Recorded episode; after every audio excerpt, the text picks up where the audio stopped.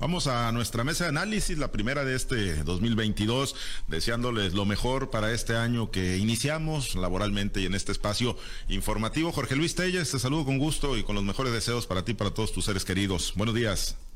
Muchas gracias, Pablo César. Igualmente, un gusto saludarte a ti, a nuestros compañeros y amigos Altagracia, Francisco, muy buenos días y para todos ustedes que tengan un gran año 2022. Muchísimas gracias, Chiquete. Igual los mejores deseos para ti y para todos tus seres queridos.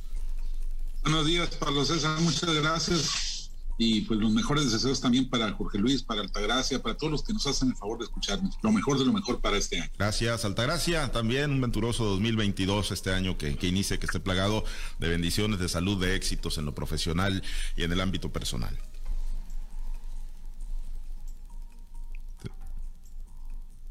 Buenos días, Pablo. Buenos días, Francisco, Jorge Luis. Buenos días a toda la audiencia. Feliz año tengan todos ustedes, que estos sueños se cumplan, que el trabajo no nos siga faltando y sobre todo que la salud sea extensiva para todos. Efectivamente, en un arranque de año, pues convulsionado otra vez, quisiéramos estar hablando de muchos otros temas, Jorge Luis, pero bueno, lamentablemente, pues el, tema del COVID, ¿no? Eh, la variable Omicron y esta cuarta ola en la que ya estamos inmersos, la minimizan algunas autoridades, eh, como ha venido ocurriendo a lo largo de la pandemia, desde que pues desafortunadamente nos metimos en ella y bueno, pues eh, estamos en la cuarta ola, Jorge Luis, una gran movilidad la que se volvió a observar en estas fiestas de fin de año. Eh, nosotros checábamos el 3 de diciembre del año viejo del 2021, teníamos menos de 300 casos, ahorita tenemos casi 600 casos activos, se duplicó y sigue en ascenso, aunque el día de ayer se reportaron solamente cuatro nuevos pacientes, pero ahí está, Jorge Luis, una eh, pandemia del COVID-19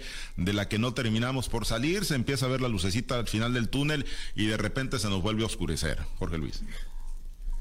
Bueno, no hay que hacerle mucho caso a las estadísticas que reportan los domingos. ¿eh? este, cuatro casos aquí en Sinaloa, cero fallecimientos, pero ojo, a nivel nacional, 10 mil casos ayer domingo. Preocupante porque los domingos normalmente es un día que se reportan pocos casos, más en tratándose de un 2 de enero, cuando se supone pues que la gran mayoría de quienes trabajan en el sistema de estadística de la Secretaría de Salud, pues no, no están de descanso, más en esto que era un puente natural. El día de hoy, quizás no hoy, porque el lunes también hay una, eh, no se reporta todo, pero mañana vamos a ver mañana, lo que va a pasar mañana va a ser un repunte increíble. La noche estaba escuchando noticieros de, internacionales, estaban hablando de 10 mil, los 10 mil casos, comentando los 10 mil casos de México y proyectando 15 mil cuando menos para lo que, lo que era de, esta primera semana del año. Yo creo que si la tendencia va en, este porcentaje van a ser muchos más, ¿eh? muchos más de 15 mil. Quizás se duplique, Dios guarde el hora, pero probablemente así pueda ser de aquí a de aquí a la próxima semana se duplique este número de casos como se duplicó en la última semana del año. De los casos que había 10 mil, es un incremento más allá del 100% y pues nos tenemos que, que así va a ser. Lo, como tú dices, pues las autoridades, algunas autoridades dijiste, no, no algunas, todas, todas las autoridades este, desestiman la cifra, no le prestan importancia quizás eh, eh, de los dientes para afuera, pero en el interior deben estar preocupados como, como lo estamos todos. Si tú volteas a ver tu ciudad, tu ciudad, la de Mochis, Mazatlán, de Chiquete, vemos pues una normalidad aparente, pero la verdad es que al interior de los hogares hay preocupación, hay mucha preocupación y sobre todo que la SED mantiene su, decisión de que inicien hoy las clases presenciales. A mí me parece de verdad aterrador, ¿eh? que no se, no se espere ni siquiera una semana para medir el comportamiento de la pandemia y después de esa semana no llamar a clases, sino estudiar una posible resolución. ¿Cómo vas a arriesgar a los, a, los niños que son los que no están vacunados, aunque pues al parecer la vacuna no sirve de gran cosa por lo que estamos viendo, pero peor si no tienen la vacuna, como es el caso de los niños de primaria, que son los que estarían enviando a casas presenciales en esta primera semana del año. Me parece aterrador realmente una decisión de esta, de esta naturaleza. Aclaro que hay escuelas, hay municipios de, de, Sinaloa, hay estados del país en los que ya tomaron la decisión de esperar cuando menos esta semana para volver a clases. No es el caso de Sinaloa, no ha habido un posicionamiento, quizás están sujetando a estas cifras que, realmente son engañosas y peligrosas, porque si nos dicen estamos en semáforo verde, estamos en que hay el 95% de capacidad hospitalaria, pues todos podemos confiarnos, podemos confiarnos y, llevar a cabo nuestra rutina diaria. Yo creo que la, pues las fiestas ya terminaron, ya terminaron, este, queda todavía la, la 6 de enero, que es mucho menor, pero es momento de que ya la disfrutamos, es momento de, de sacrificarnos, de descansar, de resguardarnos y de eh, cuidarlos y protegerlos a nosotros y protegerlos a todos los que nos rodean. Sí, ser muy responsables, ¿no, chiquete? Para todos aquellos que traigan pues algún síntoma, por más leve que sea, ¿no? Inmediatamente hacer las pruebas, el, el, confinamiento para romper la, rápida propagación que se da y que se le atribuye a esta nueva cepa, la Omicron, que pues algo de lo que en lo que se escudan las autoridades es que pues no, no es tan grave, no es tan agresiva, ¿no? Como, como otras cepas, pero bueno, al final de cuentas te genera el contagio y sí te genera el riesgo de que te lleve a un hospital, de que tengas necesidad de atención médica en un hospital, chiquete. Sí, es para César, pero por el contrario, lo que hemos visto, yo en lo personal, lo que me ha tocado platicar con la gente es eh, una justificación. Traes garganta rasposa, traes este carraspera, como se dice popularmente, traes estornudo. Lo primero que te dicen, no, no, es que cada año con el cambio de clima se me pasa y todo antes de reconocer que están en el riesgo de haber contraído el COVID. Es una actitud muy frecuente entre los ciudadanos y bueno, pues si vemos unas autoridades que como dice Telles, no se tientan el corazón para mandar a los niños a la escuela, a clases presenciales, si vemos un alcalde como el de Mazatlán que presume que va a tener como tuvo finalmente 25 mil personas reunidas para despedir el año no las altas, pues eh, nos damos cuenta de que las cosas no están bien, ni la sociedad ni el gobierno están tomando las cosas con la seriedad que se debiera. El, domingo, decía, decía Telles, pues se reportan cero muertes por COVID. Yo entiendo que los protocolos tardan en llegar, los documentos, tardan en hacerse las sumas, el vaciado de los datos, pero cuando el secretario de salud es alguien que conoce al ámbito político del Estado y se muere una exdirigente estatal del PRD como Claudia Morales Acosta, una señora que durante muchísimos años estuvo vigente en la Universidad Autónoma de Sinaloa, que es el ámbito del secretario de Salud. Y el señor secretario permite que se diga que no hubo muertes, a pesar de que ahí está ese dato específico concreto, pues es que no están al pendiente de veras de lo que está pasando no les preocupa dar datos falsos, por lo menos momentáneamente, no les preocupa saber que están restando la credibilidad de una sociedad que se da cuenta de este fallecimiento. Es muy obvio que la señora murió por COVID. Como el presidente municipal sabe que la familia esta de la señora Morales tuvo una fiesta en la fin de semana previo a, Navidad y hubo más de 20 contagios y solo con familiares y, aún así no le importó convocar a, la sociedad a que se reuniera a despedir el año. Pues estamos preguntándonos, antes nos preguntábamos dónde está el piloto, ahora lo que nos preguntamos es, ¿hay piloto? ¿Hay conciencia de lo que está pasando y hay una idea de lo que, de lo que pueden provocar decisiones como estas?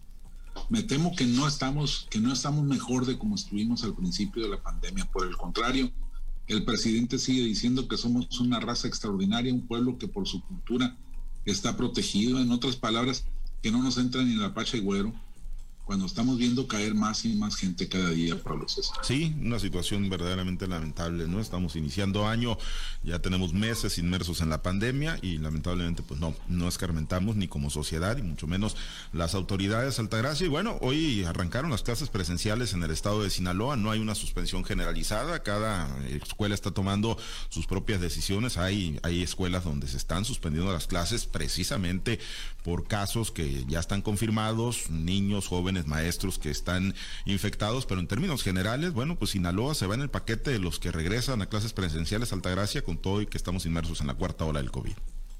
Pues desgraciadamente esta cuarta ola de contagio nos confirma que realmente en temas de pandemia, en temas de manejo de cifras, de manejo de, del protocolo de salud, del protocolo que se debe instaurar a nivel de gobierno y también lo que debe recibir la sociedad, pues no hemos aprendido nada. Definitivamente estos ya vamos para dos años, pues no, no han servido de nada, solamente para enlutar las familias.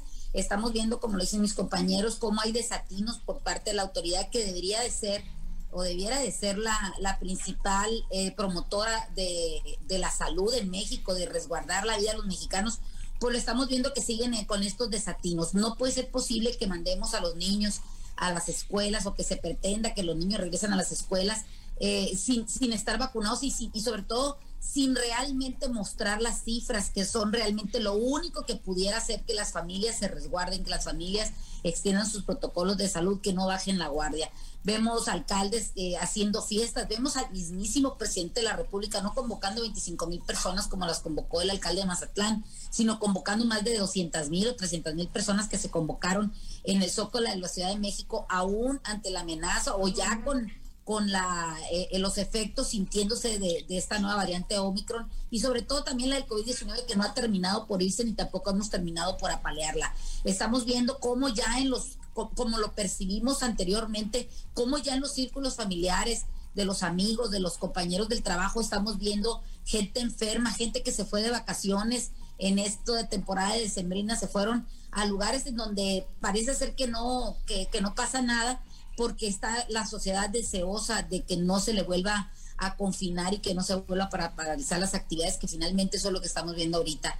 Estamos viendo ya en nuestros círculos cercanos, como te comento, gente que está enferma, no gente adulta, también hay niños, niños que tienen entre 3 y 4 años, son los que me ha tocado a mí saber de personas que tienen ahorita contagios que vienen después de las vacaciones de Navidad y llegan aquí en un vuelo comercial donde parece que tampoco se están tomando las medidas este, de salud y llegan aquí a Culiacán haciéndose la prueba, por supuesto en, una, en un hospital privado, y parece que esas cifras no llegan tampoco a los hospitales públicos. No es que en, Sinaloa haya tales o cuales casos, no es que en México haya tales o cuales casos o de funciones, sino que todavía las autoridades no están preparadas después de dos años para atacar este tipo de, secuelas o, o, este tipo de olas de contagio que nos está dejando el COVID-19. Nos está exhibiendo lo peor lo peor del gobierno, también lo peor de nosotros como sociedad, porque no hemos aprendido y nos está dejando pues olas y estelas de luto en todo México. Eh, ahorita están tomando eh, eh, que las autoridades escolares tomen decisiones si regresan o no a clases, porque en su afán político electoral están dejando por un lado la cuestión de la salud de los mexicanos. Entonces me parece que es algo muy grave. priorizar el protocolo político, el protocolo eh, electoral por los protocolos de salud y de prolongar la vida de los mexicanos. Sí, al final de cuentas, bueno, pues ya, han estado en clases virtuales los estudiantes gran parte del ciclo, ¿no? En, medio de esta pandemia, pues qué más da, ¿no? Haber esperado una semana, dos semanas, pues para ver la, evolución de casos, ¿no? Los contagios que pudieron haberse dado durante las fiestas de fin de año. Pero bueno, pues las autoridades siguen empecinadas en minimizar esta situación de la pandemia. Y bueno, pues hablando de, de la pandemia, Jorge Luis, pues de los temas dominantes, pero a tu juicio, ¿qué, va a marcar la agenda en este arranque de año en el contexto estatal, en el contexto nacional, principalmente en el contexto estatal y nacional, Jorge Luis? Pues definitivamente la pandemia, ¿no? En primer lugar, pero pues no hay que, no hay que mejor dicho, hay que recordar que pues tenemos la el proceso para la rectificación, porque eso es. La rectificación del presidente López Obrador, la ratificación del mandato, porque pues eh, para eso se, está trabajando se van a gastar ahí más de 3 mil millones de pesos en una consulta estúpida, innecesaria y que se ha empeñado el presidente en que se tenga que dar a conocer. Yo me pregunto si el presidente estuviera preocupado porque la gente, porque, porque presidente, él que tiene posibilidades de, pues de que lo destituyan, si estaría con el mismo interés de que se lleve a cabo este proceso. Evidentemente que no, quiere mostrarle al, al mundo entero pues que es prácticamente Dios aquí en México y que pues todo el mundo lo quiere y por eso está súper empeñado en que se lleve a cabo este proceso. Y luego pues tenemos una elección de junio, ¿no? Elección de seis gobernaturas en seis estados, presidencias municipales en Durango, aquí con nuestro vecino José Rosas, y también diputaciones locales, creo que en el estado de, de, Coahuila tiene diputaciones locales. Seis gobernaturas, de las cuales cuando menos cinco van a pasar a manos de Morena, ¿eh? Sí, mucho, sí, mucho, me apura, y no las seis, ¿eh? la única elección en la que podía, podía rescatar algo por ahí la alianza opositora sería Aguascalientes, donde por cierto creo que va el PAN solo, ni siquiera hay alianza ahí.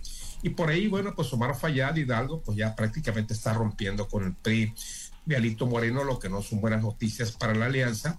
Y, pues yo no sé si Rosas Aispur en Durango podría dar el campanazo y quitarle a Morena, impedir que Morena gobierne también el estado de Durango. Es lo que viene en el, en el, en el ambiente político nacional. En el estatal, pues tranquilidad, si acaso, no sé, elecciones en algunas sindicaturas, no lo sé, no tengo el, calendario, pero no se ve nada, salvo pues también el proceso de, elección en el Partido Revolucionario Institucional. Una vez que ya PAN y PRD han renovado sus dirigencias estatales, pues falta el PRI, falta también el PAS, aunque pues el PAS está muy cantada, ¿no? Únicamente falta que se formalice un acuerdo en favor de Víctor Antonio Corrales Burgueño. Eso es lo que hay, lo que tenemos más relevante a mi juicio en el ámbito estatal para este 2022. Bien, Chiquete, pues eh, ¿con qué arrancamos agenda? A tu juicio, ¿qué será lo dominante en estos pues primeros meses de, este 2022? Sí, tiene razón, Telles, la, la pandemia va a ser muy, muy, muy presente en todos estos meses, eh, aunque dice Telles que ya terminaron las fiestas, no, la verdad es que todavía no. este, no solo queda la, la, rosca de reyes y, la candelaria que, que, poco a poco van ganando terreno, a pesar de que no, hace pocos años no eran celebraciones generalizadas. Y luego en seis semanas están aquí los carnavales, casi todos los municipios tienen su carnaval. Y esto pues es eh, puro riesgo para, para la ampliación de los contagios desafortunadamente, con la falta de responsabilidad que han mostrado los gobiernos y las autoridades en general, pues no se puede esperar que haya un mayor control de esto. Lo, único que nos puede ayudar es la naturaleza porque, pues en efecto, se sabe que Omicron no está siendo tan letal como, como fue la pandemia al principio, pero esto no baja, bueno, sí baja, pero no elimina el riesgo. Entonces, pues muchas familias estarán viéndose enlutadas y esperemos que tengamos la capacidad para ratificar en esto. Y lo otro es efectivamente la, ratificación de mandato, como lo está manejando Morena, porque la revocación pues está olvidada y además con esos niveles de popularidad. Aquí hay dos cosas. Una, el presidente quiere por supuesto ratificar, mostrarle al mundo y, a los propios mexicanos que está muy fuerte y que no le van a hacer nada en la elección que viene con todo y el riesgo que eso significa porque ya están otra vez arreciando en las redes sociales las peticiones de gente que dice que queremos a López Obrador por 12 años. Esa es una cosa que por más que el presidente dice que no, siempre sigue brotando y sigue haciéndose presente. Yo creo que es una tentación que está ahí muy firme. Ya recibió un golpe con la negativa de la Corte a prolongar el mandato del presidente de la Judicatura pero pues eso no significa nada. El presidente siempre tiene otros datos y siempre tiene otra manera de sacar adelante sus proyectos. Creo que eso va, a estar muy fuerte. Y, la, otra, el otro punto que creo el presidente tiene fijo para, para impulsar esto de la revocación, aunque en su caso sea ratificación, es que si acaso llegara a producirse un fenómeno social y pudieran este, no ganar la presidencia, tener esa arma ahí, tener el, establecimiento del artículo constitucional que manda la revocación de mandato y trabajar duro para que en tres años pues, volver a tumbar a un gobierno que sea diferente al de ellos. Eso es una, una, un arma que, de la que podrán echar mano en cualquier momento. Entonces creo que pues sí le va a meter muchas ganas el presidente. Ya vimos, parecía imposible que lograran los 2.800.000 firmas necesarias para darle formalidad a esta, a esta consulta, pero ya mandaron 11 millones de, boletas de papeles. Habrá que ver cuántas son reales y cuántas son pues falsas, como ha ocurrido en todos estos tiempos. Pero aún así yo creo que lo van a lograr, lo van a conseguir, o por lo menos van a dejar al, al, INE en una situación tan difícil que no les va a ser fácil decir, este, no alcanzaron, porque son 11 millones de boletas de, papeles, de, firmas, por lo menos 3 millones tienen que ser reales o, podrían hacerlas pasar como tales. De manera que yo creo que este jaloneo va a durar todo el primer este, semestre, aunque la, consulta se haga en abril, como se ha dicho, eh, los resultados van a ser discusión muy fuerte durante todo este tiempo. Y luego, por supuesto, están las elecciones locales de seis estados de la República, que son el primer indicativo de cómo arranca la sucesión presidencial ya de manera formal. Muy bien. Eh, Altagracia, eh, pues ¿qué, ¿qué, pronosticas para este arranque? ¿Qué será lo dominante en la agenda? Bueno, lo dominante ya lo puso hoy en la mañana el presidente de la República, sigue haciendo uso del, del podio mañanero para desde ahí descalificar a sus opositores, pero ya sus opositores ya no son los partidos, ya no son nada más los adversarios eh, del pasado, sino los, los nuevos adversarios que son el INE, que son los medios de comunicación, que son esas gentes que todos los días de alguna manera dan su opinión en torno a lo que está pasando en un gobierno que finalmente sigue cometiendo errores, sigue trastocando a veces los intereses pues de muchas familias o de muchos empresarios, pero no nada más de los encumbrados, sino todo, todo en este país. Estamos viendo la realidad según Andrés Manuel López Obrador.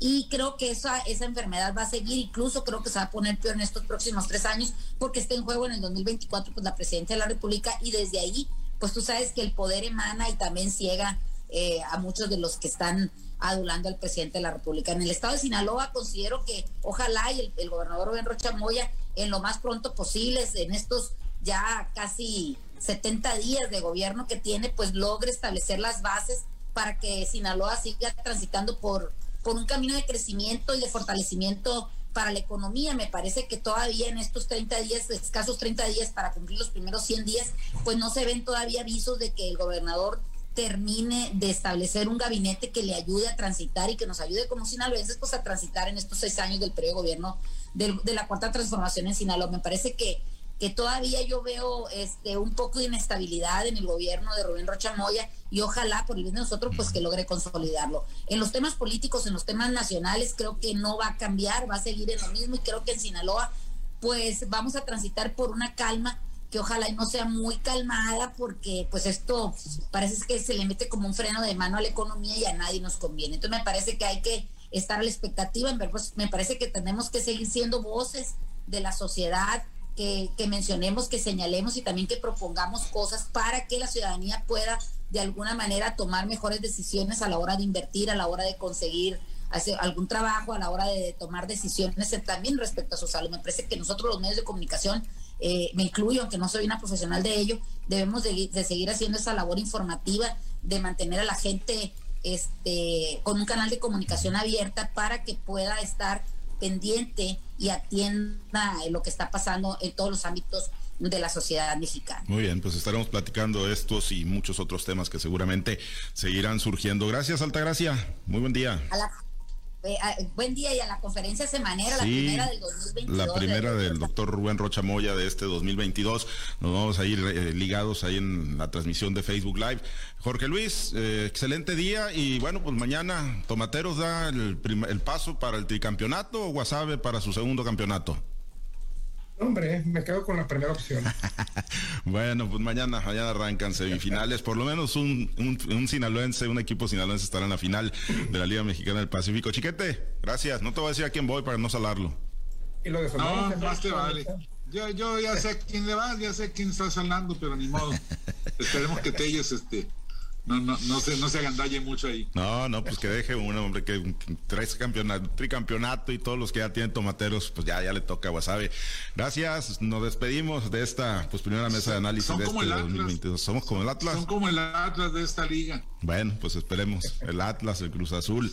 esperemos que se rompan ahí las maldiciones. Nos vamos, muchas gracias. Y nos vamos a la semanera ahí del gobernador Rubén Rochamoya. Muchas gracias. Compañeros, eh, nos despedimos acá en la Mazorca a través de las superestaciones de Grupo Chávez Radio. Gracias a los compañeros operadores en las diferentes plazas, Herbert Tormenta por su apoyo en la producción y transmisión de Altavoz TV Digital. Los mejores deseos en este arranque de transmisiones del 2022. Nos despedimos. Soy Pablo César Espinosa. Le deseo que tenga usted un excelente y muy productivo día.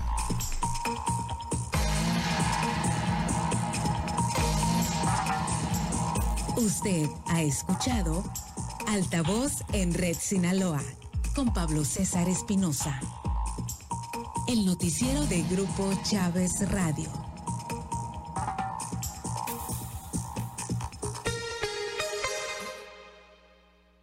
Tu primerísimo